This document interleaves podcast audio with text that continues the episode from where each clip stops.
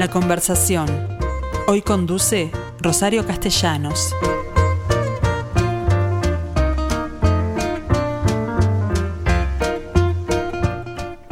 Bueno, gente, ¿cómo les va? Bueno, en realidad les cuento, mi entrevistado hoy es Rafael Lorente Murel, a quien todos los conocemos como Pali Lorente, pero es hijo de otro gran arquitecto al que hicimos referencia hace relativamente poco, Rafael Lorente Escudero, a partir de la declaratoria de monumento histórico de lo que fueron los edificios que dentro de la refinería Tiancap.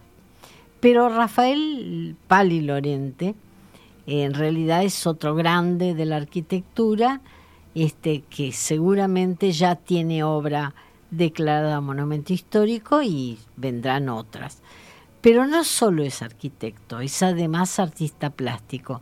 Y en su doble condición, ustedes recordarán que yo en repetidas oportunidades me he referido tanto a su obra nueva como sus reciclajes fantásticos como el de Mojana para el Centro Cultural de España o las, las últimas eh, eh, esculturas que hizo, por ejemplo, al frente del, edificio de ANCAP o del Monumento a la Justicia, que fue discutido atrevidamente, según mi criterio, por los jueces de la Suprema Corte. Bueno, eh, Rafael Pali está acá conmigo a raíz de un libro que, bueno, recientemente publicó que se llama Pali, Pali Compartiendo Historias. En realidad hasta ahora no, no, lo presenté como escritor, más allá que no es lo primero del que le he leído, pero se refería fundamentalmente a otros grandes de la arquitectura o del arte y esta es la primera que considero personal, aunque tú me aclaraste, Pali, que es una época en realidad lo que tú estás describiendo. Claro, es una historia, compartiendo historias, el libro así se llama, y eh, más que, digamos, más que un, libro autobiográfico, que en cierta manera lo es, porque yo comparto historias desde mi lugar, pero eh, en este caso trato de, digamos, de acercar lo, eh, un tiempo, un tiempo que he vivido a partir de los años 40, en los cuales yo nací en 1940, me formé en un hogar lleno de arte y arquitectura. Claro. Mi padre fue, desde luego, un, gran arquitecto. Mi madre era profesora de francés en, mm. la enseñanza pública. Eh, en mi casa paterna acudían personajes que los recuerdo memorables, como por ejemplo el arquitecto Ernesto Leborne, como Julio Alpuy, el pintor, como la fotógrafa Jean Mandelo, eh, en fin, un cúmulo de personajes que eh, rodearon de alguna manera mi infancia y que fueron al postre también mis referentes. Claro. Tanto en el arte como en la arquitectura. Más allá de que tú ingresaste en Facultad de Arquitectura, ¿en qué año? Mira, yo ingresé en el 59, en el 1959. muy particular porque era una facultad diferente a la de hoy y donde se priorizaba de pronto aspectos que no tenían mucho que ver con la arquitectura. Claro, vamos a hablar después en, cada uno de los, distintos capítulos, ¿verdad? El libro, eh, yo lo inicio de esta manera y me gustaría que que el lector y el oyente eh, tuvieran presente esta, esta pequeña introducción. con, unas, con unas notas de Mario Delgado Aparaín, que dice, demoré un poco en darme cuenta que escribir es una misión de rescate, de rescatar del olvido y la ignorancia acontecimientos, historias, personas, y nuestra propia historia se convierte en una doble fuente de reflexión y creación. Esto es una entrevista que le hicieron a Mario Delgado y que a mí, me pareció muy pertinente porque en realidad es lo que tú el tono del libro es este, ¿eh? rescatar historias y hacer de esas, de esas vivencias, por ejemplo, en, en el mm. primer capítulo agrego otras palabras que son, en este caso, de Juan Manuel Serrat, que dicen... Mm. La memoria es algo que habita en uno. Aquí dentro está, tuve suerte, Nací en la mejor casa en la que podía haber nacido. Me crié con cariño y con buenos maestros. Dediqué tiempo a lo que me gustaba hacer, a lo que quería hacer y a lo que creía que debía hacer. Ese es el capítulo que dedicas a tu familia. Ah, exactamente, a mi familia, a mis padres, a, mi, a, tus hermanas, a mi mujer, a mis hijos, a mis hermanas. Mm. Eh, eh, y esta, estas palabras son de Juan Manuel Serrat en diciembre del 2021, publicadas en el País de Madrid. Te quiero decir que desde muchos lugares eh, hay mucha, mucha gente que apuesta a esa memoria Lamentablemente, para reconstruir historias, ¿verdad? Porque esto está lleno de fotografías donde en muchos casos reconozco a los, a los participantes. Claro, porque fueron amigos de, de, ambos. De, ambos, de cuando tú fuiste estudiante de arquitectura. Mm. Yo pongo aquí que te recuerdo eh, de una manera muy especial que en el libro está, está detallado. En dos oportunidades, con la integración al grupo Sol, del cual que me, gustaría... El, trabajo cuando fuiste dibujante del proyecto, final de, la Asociación de Bancarios que eh, hicimos con mi padre y con este, Juan José Lucich. del cual hay cosas que yo no recordaba. Bueno, ya ves, o sea que pero además de casa. Es una memoria que este, te va a permitir reconstruir otras historias, ¿no? Bueno, por ejemplo. En el tema De, la, de la facultad, en cada.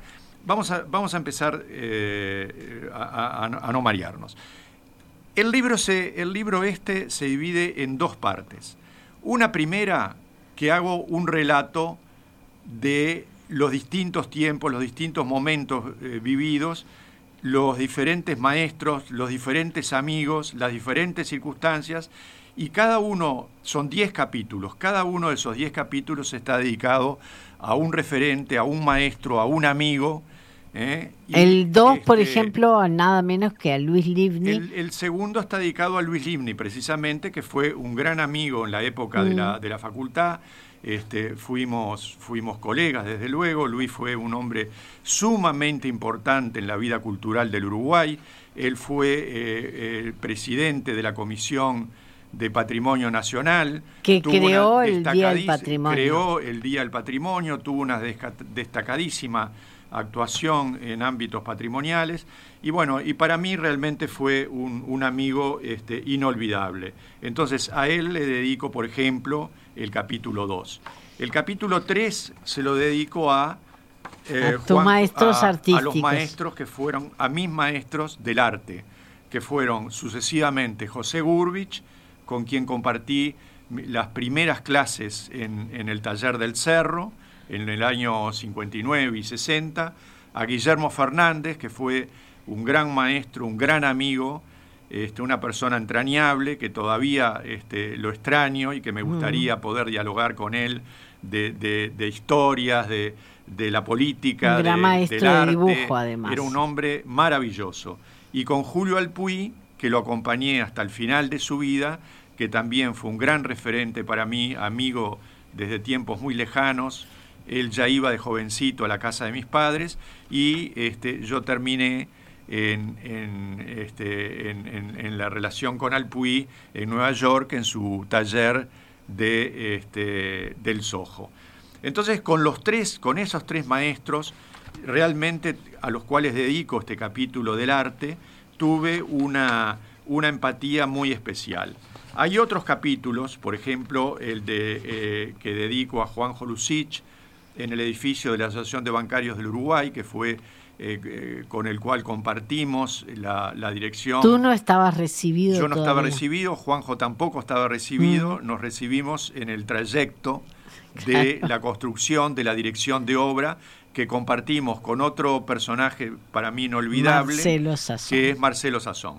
Con Sazón, hace muy poquito fuimos a su casa en el Pinar, tuvimos diálogos preciosos. Ahora mismo le prometimos otra visita porque estuvo acá en la conversación. Yo, lo escuché contigo, estuvo fantástico. Espectacular. Eh, es un hombre que, en fin, de una empatía muy especial. Mm. El capítulo quinto está dedicado al taller Vallardo y para mí, te digo, Vallardo fue un personaje de excepción, fue un verdadero maestro de la arquitectura que nos enseñó no solamente, digamos, a pensar la arquitectura, sino a pensarnos como universitarios, al servicio de la sociedad.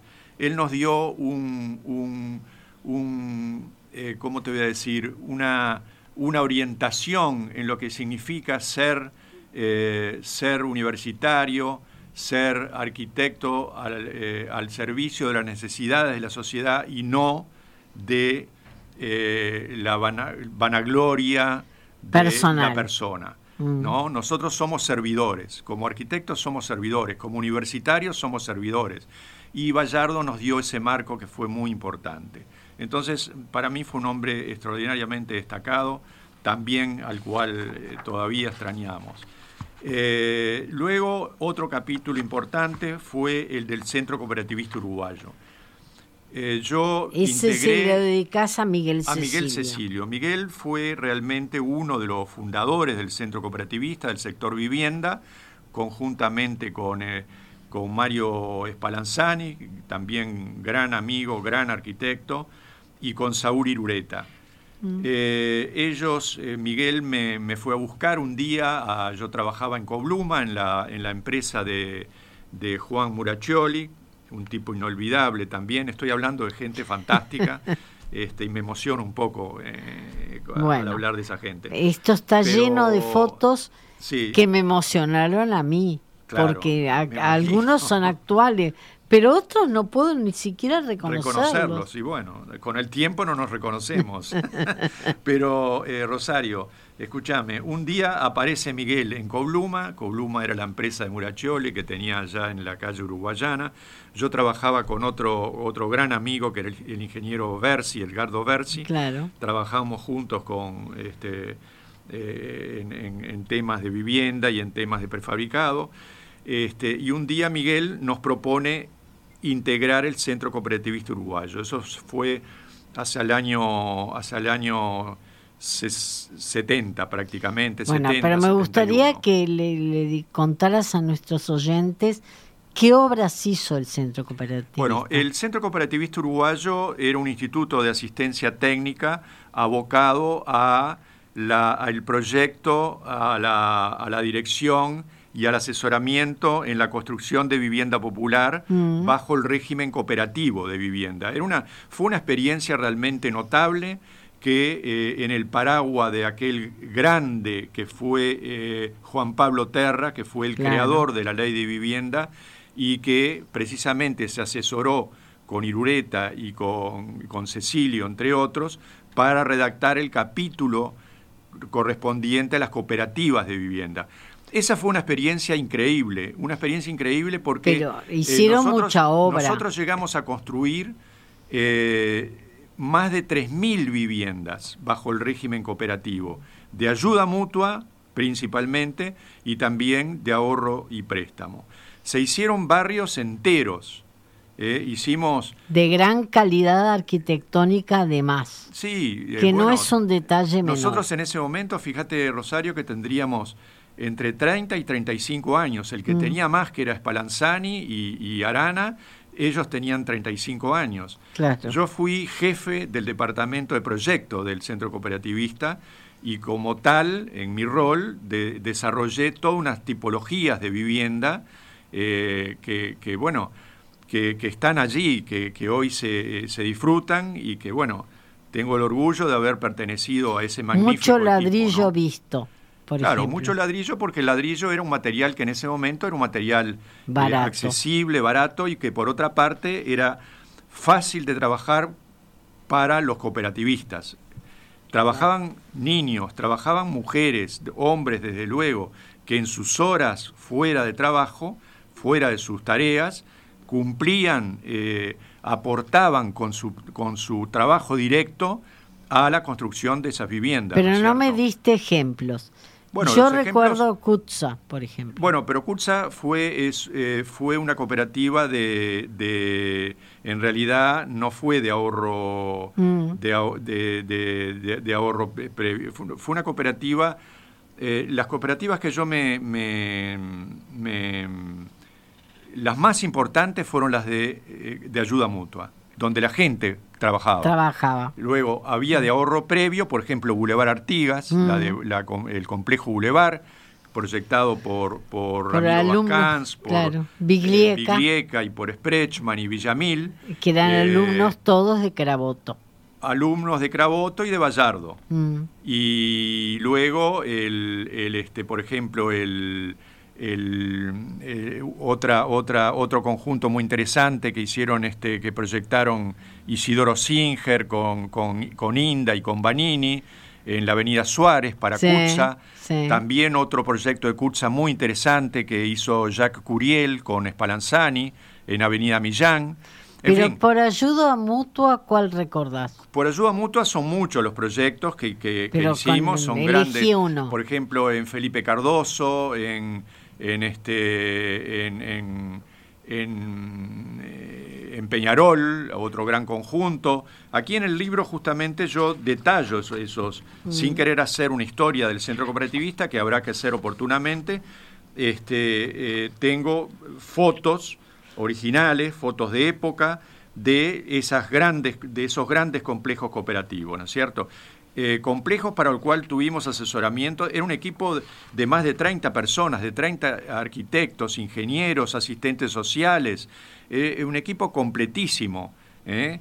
Que trabajaba con, lo- con- con la gente, en- recuerdo algunas asambleas extraordinarias donde teníamos que convencer a las a los, a los cooperativistas de nuestros proyectos, Claro. que discutíamos nuestros proyectos con los cooperativistas, en fin, fue realmente una experiencia única y en, en una edad increíble, porque ¿Tú como te crees dije, que sea teníamos entre 30 irrepetible y hoy? 35. No, no sería irrepetible si hay voluntad política de hacerlo, pero no la hay. Desgraciadamente, el, Porque ayuda el- mutua. eh, el- mira, la ayuda mutua, el, todo, el- todo ese, todo ese, esa- ese andamiaje cooperativista eh, cerró con la dictadura. ¿Por Claro. qué? Porque había participación popular, la gente trabajaba en sus, en sus intereses, la dictadura borró totalmente todo ese tipo de, de- de- de trabajo y de alguna manera obligó al cierre casi definitivo de los institutos de asistencia técnica. Claro. Entonces fue una experiencia que hubiera, que de haber proseguido, le hubiera dado al Uruguay un- una, una dimensión en el campo de la vivienda única. Eso podría, se liquidó el, el Fondo Nacional de Vivienda y Mm. con eso la financiación capotó. Se, se, en fin, no vamos a hablar de todos los males de la dictadura, pero ese fue, entre otros, uno y muy importante y claro, fue una... estamos una, hablando digamos, de un déficit que hasta el día de hoy arrastramos. Pero imagínate, además nosotros en el... Una cosa muy importante fue la concepción que le dimos al, al tema de la vivienda. Para nosotros el tema de la vivienda no era hacer una casita más una casita aquí, un techo. No, no era un techo. Era construir ciudad, era construir barrio, era construir eh, lugares para la gente, lugares con, con la escuela, con la policlínica, con el liceo. ¿Y eso no con el- resultó con el caro al transporte final? colectivo. No, para nada. Se, construimos 3.000 viviendas eh, en un momento del Uruguay que era un momento crítico desde el punto de vista económico, con el aporte de la gente. ¿no? Y, este, o sea, fue una experiencia realmente monumental, monumental, muy reconocida a nivel internacional todavía hoy, y que lamentablemente no, no, no ha No proseguido en los distintos, los distintos gobiernos de la época hasta, hasta hoy no la han retomado. Y retoman de alguna manera el, tema de la vivienda de una manera completamente, ¿cómo te voy a decir? casi patriarcal, casi eh, eh, no ya con la gente, con la participación de la gente, sino lo toman de una manera, bueno, vamos a te- tenemos que construir viviendas para los pobres. Eso es absurdo. Es una, una ideología mala, equivocada, de un enfoque equivocado. Tenemos que construir ciudad para la gente e integrar la gente a la ciudad. La ciudad debe ser integrada y no desintegrada como lo es actualmente. Entonces, todos esos conceptos los vivimos, lo- los, los desarrollamos y pudimos actuar sobre ellos, ¿entendés? Bueno, lamentablemente eso fue... eh, Barrido. Barrido, ah, como, como el tema de la facultad, que tuvimos que renunciar todos. Bueno, el capítulo 7 es un capítulo que yo le llamo eh, años, periodo teñido por la dictadura, que fueron años muy difíciles. Está dedicado a Ramiro Vascans, a la memoria de Ramiro Vascans, otro gran amigo y gran arquitecto. Eh, en ese momento constituimos un estudio que se llamó el Estudio 18 con un conjunto de amigos que fueron eh, eh, Arturo Villamil, Luis Livni, Carlos Arcos, Tito Viglieca, Tomás Sprechman, Ramiro, Ramiro Vascans, Enrique Benech, Juan Jolusich, Conrado Pintos, bajo la sombra tutelar de mi padre, que mm. era un arquitecto que ya había, eh, había eh, tenía una gran obra en el Uruguay y que fue como un padre para todos desde el punto de vista de la, de la y, y un tipo de una modestia, de una, de una, de una relación con todos nosotros realmente ejemplar, ¿no? Sí. Este, Yo lo conocí, así que puedo aseverar que eso fue así. Luego, más adelante, de, el capítulo 8 lo dedicas El 8 eh, fue, fueron años luego de la dictadura. Nosotros eh, conocía, bueno, la dictadura, eh, desde luego, dejó secuelas terribles, terribles en lo social, en lo económico, en lo político, desde luego, y también en lo familiar, que todos o muchos de nosotros nos vimos profundamente, digamos, perjudicados, por, esos, afectados por esos años. Eh, entonces allí yo conocí a, Vilma, Vilma Belzarena, que es mi, mi, esposa, con la cual nos fuimos a vivir. Ella tuvo una beca para Francia en psicología médica y yo me fui a, a, España, donde tuve un trabajo y después los dos nos reunimos en, Madrid. Madrid ese capítulo 8 está dedicado a Leandro Silva y a Julia Elena Casaravilla, que también en, eso, en esos momentos fueron grandes amigos que nos ayudaron mucho. Eh, es muy difícil iniciar la vida de cero, y más a los 50 años como yo tenía en ese momento. Es distinto cuando tenés 20, tenés o 30, que tenés otra flexibilidad. Eh, yo no tenía título de, arquitecto, lo pude, eh, lo pude obtener, pude obtener nacionalidad española Tuve una hija española nacida en Madrid, Clarita. Tuve eh, la visita y de, mis hijos, María, José, Juan y Francisco, que permanentemente todas nuestras energías las poníamos en, esos, en esos viajes, ¿no? Para que ellos pudieran. Pero ellos eh, a su vez viajaron. Claro, viajaron y estuvieron con nosotros. Y estuvieron, eh, hoy por hoy, están trabajando por el mundo sin ninguna duda, por suerte. Entonces, luego otro, luego viene la vuelta al pago, que fue por el año 94. Este capítulo se lo dedico a Eduardo y a Denise Canale, que también guardo de ellos un recuerdo imborrable. Denise era una mujer maravillosa que nos recibía en su casa, era una gran cocinera, en fin, no, no, eh, está todo, e, eso lo tengo de alguna manera desarrollado en esta, en este capítulo, ¿no es cierto? Mm. Y luego el cambio de siglo, los años 2000 en adelante, hasta el, 2000, eh, hasta el 2020, que marcaron para mí un momento de muy importante en mi vida profesional y personal. Ya, en el país. Ya en el país, ya en el Uruguay. Eh, lo hago a partir de una, una, reunión que tuvimos, el festejo de los 60 años con, con Tito Villeca, Tú estabas presente en el Club, Nacional Fue la única vez que entré al Club Nacional de Fútbol. Bueno, hay muchos, por ejemplo, Nelson Vallardo, que era peñarolense. Claro, yo eh, también. Enrique Benech, este, eh, bueno, muchos de estos, de estos amigos que Tomás Sprechman, todos peñarolenses, pero a rabiar, y que todos nos acompañaron esa noche lindísima en el, en el sector, en el quincho del Club Nacional de Fútbol. Ahí festejamos con, los 60 años. Con delantales. Nosotros con delantales porque éramos los asadores que lo, ofrecimos la, esa cena eh, a todas nuestras amistades más directas, ¿verdad? Mm. Este, bueno, ahí formamos un grupo, eh, a partir de esos años formamos un grupo que le llamamos el grupo el grupo eh, de los dinosaurios o el grupo SODE, porque nos reuníamos a, digamos, a instancias de Isidoro Singer, que fue el arquitecto del Sodre, uno de los arquitectos del Sodre, nos reuníamos en el Sodre todos los martes a almorzar este, y a, conversar, a intercambiar. Luego vino la pandemia, la pandemia nos, nos alejó de, del, del contacto personal pero nos permitió por Zoom integrar a Héctor Viglieca, a John Muresano que, están en Brasil Arturo, Arturo Villamil que está en Bretaña. Entonces todos los martes, ahora de aquí me voy a las 3 de la tarde, tengo un Zoom con ellos y les voy a contar esta entrevista, les voy a contar que estuve contigo. Por este, supuesto, mandales a todos un beso grande de parte mía, que los conozco bien. Sí, acá estás en la foto, por otra parte. Estás en la foto con, estás en una foto con este, con, con Vilieca, me parece, por acá.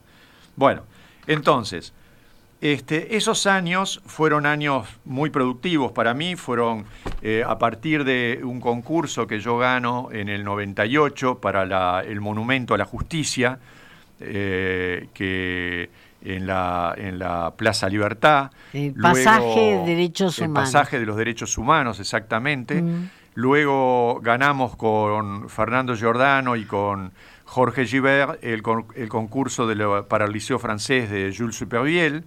Eh, y bueno, y ahí comenzamos a tener una serie de, obras de, realmente de, alto impacto en la ciudad, como lo fue el Liceo Francés, como lo fue también el Centro Cultural de España, este, que es una obra, mm. tú ya lo has dicho en la presentación, una obra de la, en la antigua Casa Mojana, una obra que yo este, quiero mucho por otra parte, por mi doble condición. yo estuve en el Liceo Francés haciendo crónica y en Mojana también. Bueno, claro, claro que sí.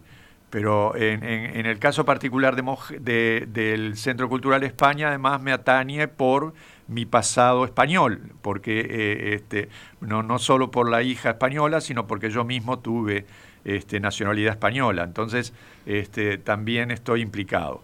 Y también, a partir de eso, tuve otros dos reciclajes que, también que quiero mucho, que fueron el, Centro Cultural y Oficinas de la Embajada de México, mm. que lo hice en colaboración con una extraordinaria este, embajadora, a la cual eh, le, dedico también, eh, está aquí en el capítulo de, en uno de los capítulos de las obras, que es eh, Centro Cultural y Oficinas de la Embajada de México, eh, que es eh, la embajadora Perla Carvalho.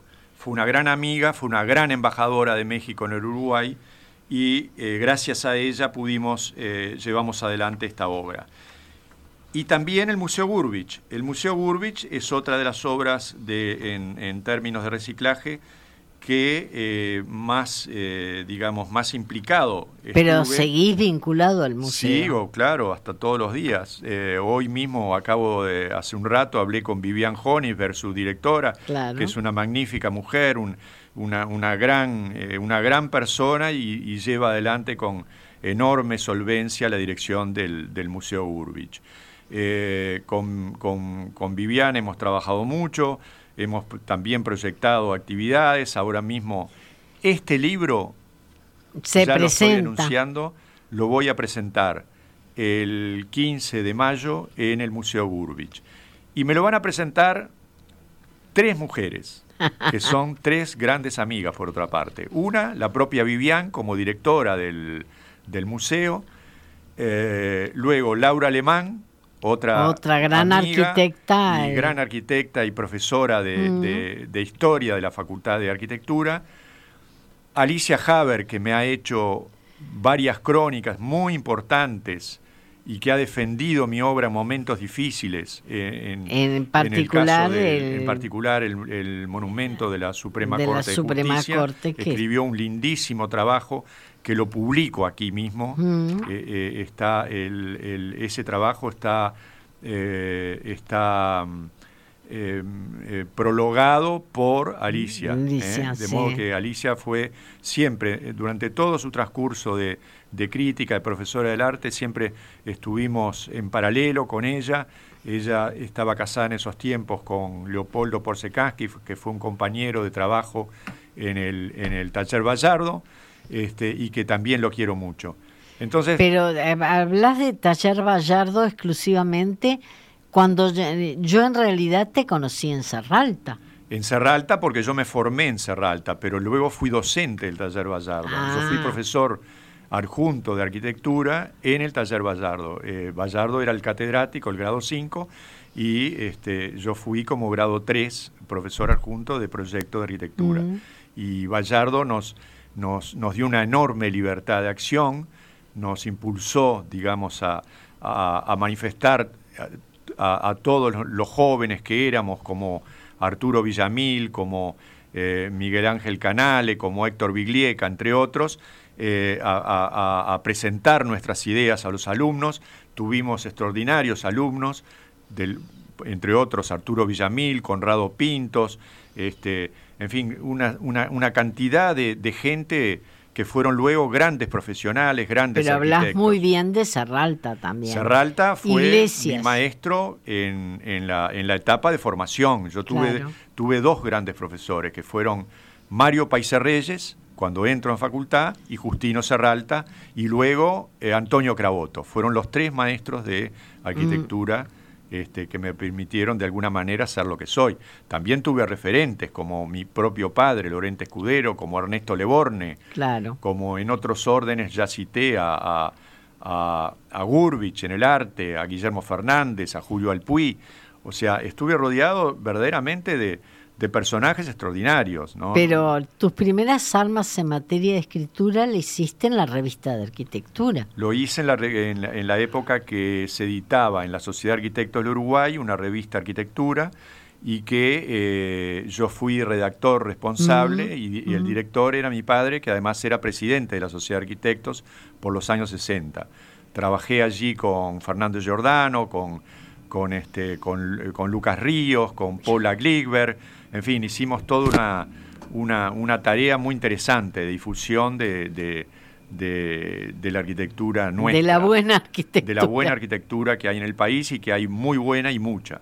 ¿eh? Exactamente, y no siempre es la que tiene más fama. No, no, no siempre es la que tiene más fama. Y, Pero yo coincido contigo y he tratado desde, desde estos micrófonos de señalar quiénes son los, valores que tiene este país. Porque bueno, aquí en este libro yo trato precisamente de, de, hacer eh, un homenaje a esos valores, de que toda esa generación que, que tuvo, eh, con la cual tuve el privilegio de poder trabajar y de poder eh, desarrollar una amistad imborrable que hasta el día de hoy nos, nos, nos dura, ya te digo, de aquí me voy a un Zoom con, con, el, con el grupo Sodre, con muchos de estos amigos eh, y otros en el recuerdo de que los que no están presentes, pero que he querido hacer de este libro un homenaje también a, los que no están presentes. Sí, sí, por eso digo que me impresionó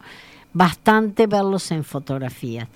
Pero hay aspectos que en particular no solo porque me mencionan, sino porque además creo que fueron movimientos interesantes como el Grupo Sol. Claro, el Grupo Sol fue un... Una reacción. fue un movimiento que tuvimos un grupo de estudiantes liderado en esa época por Sergio Laxalde, integrado entre otros por, por, claro, Cacho Laxalde, que actualmente vive en, Caracas. En Venezuela. Este, y integrado entre otros por Jorge González Ferrari, por Jorge Gince, ambos han fallecido, grandes amigos, por Adolfo Maslach, por Carlos Herrera, por Juan Gadea, por el propio Isidoro Singer, en fin, toda una, por ti, ¿eh? entre otras. Me agarré la, el final, pero me permitió firmar con el Solcito el último proyecto, porque Juan Gadea me, instó a que lo tenía que firmar. Exactamente. hicimos, hicimos una, una, publicación en, la revista de la Facultad de Arquitectura de la Casa de Leborne.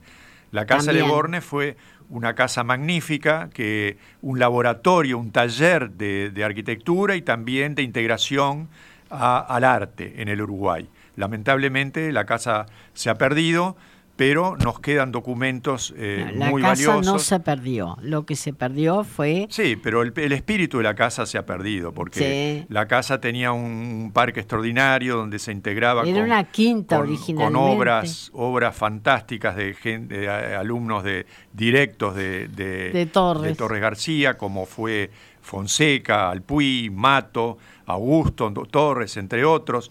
Bueno, y Leborne generó un, un lugar excepcional, un lugar absolutamente excepcional en Uruguay que hubiera sido, eh, si se hubiera conservado de esa manera, hubiera sido un ejemplo eh, maravilloso del de, eh, el aporte de Uruguay a la integración del arte y la arquitectura. Pero la facultad que tú conociste tenía muy pocas mujeres. Muy pocas. Muy pocas. y hoy, hoy... Hoy son mayoría, por suerte son mayoría. Porque además Por no eso yo en mi libro están haciendo buenas cosas. Extraordinarias, mm. extraordinarias estudios, por ejemplo, eh, eh, tengo estas amigas que trabajan en el Instituto de Historia, están haciendo trabajos formidables de valoración, revaloración de arquitectos de arquitectos uruguayos, la mm. reconstrucción o la construcción de una historia de la arquitectura del Uruguay. Eh, este libro que... Una ampliación de la facultad sí, está hecha claro, ahora mismo este libro, como te dije, lo, lo, van, a, presentar eh, cuatro mujeres. Lo van a presentar Laura Alemán, que es directora del Instituto de Historia de la facultad, Alicia Haber, que, de la cual ya hablé, eh, Vivian Honiberg, directora del Museo Urbich, y María Lorente, como eh, representante de la familia. familiar, porque ella tuvo la vivencia de casas, de casas que están en este libro que se desarrolla. Como la primera que la primera que yo proyecté en Máximo Tajes. Eh, no, esa es solito. Ah. Esa la hice solo para mi familia en ese momento. Ah. Este, y luego. La de Bellavista que La de Bellavista que hizo, proyectó mi padre, sí, un conjunto de casas muy notables. Ahora mismo Arturo Villamil vino a un, mes, en el mes de marzo, a al Uruguay y alquiló la casa que era de mi padre. Estuvo un mes alquilando esa casa con sus hijos. De modo que ahí también reconstruimos un quincho, me acuerdo, me acuerdo perfecto. Un quincho precioso. Sí, sí. Bueno, entonces este libro lo vamos a representar en el mes de mayo en el Museo Gurbich eh, el, 15 de, el 15 de mayo. Te quiero decir que finalmente que para lograr para lograr Pero el editarlo 15 ya pasó. El 15 de mayo.